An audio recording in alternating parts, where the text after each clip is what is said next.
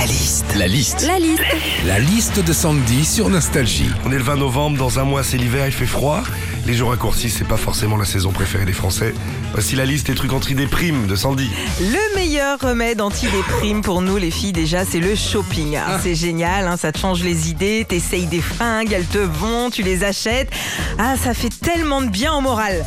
Bon le problème après c'est que tu rentres à moins 600 chez toi et c'est ton banquier que tu fais déprimer.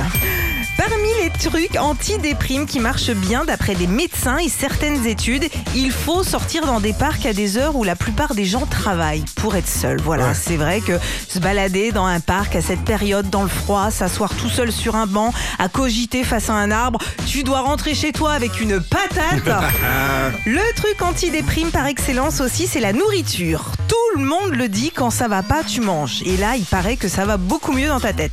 Et c'est un peu un cercle vicieux quand même, hein, parce que plus tu manges, plus tu grossis, plus tu grossis, plus tu déprimes, plus tu déprimes, plus tu manges. Donc Ah, c'est quoi oui, la ben. solution? Enfin, parmi les trucs anti-déprime, il y a la soirée entre copains ou copines qui fait du bien au moral. hein. Tu vas chez un pote, tu ramènes une petite bouteille, tu racontes deux trois potins, tu rigoles, tu refais le monde, c'est génial. Bon, par contre, le seul truc qui peut te faire déprimer dans ce genre de soirée, c'est quand ton pote ramène en guise de grignotage le bol d'olive fourré aux anchois.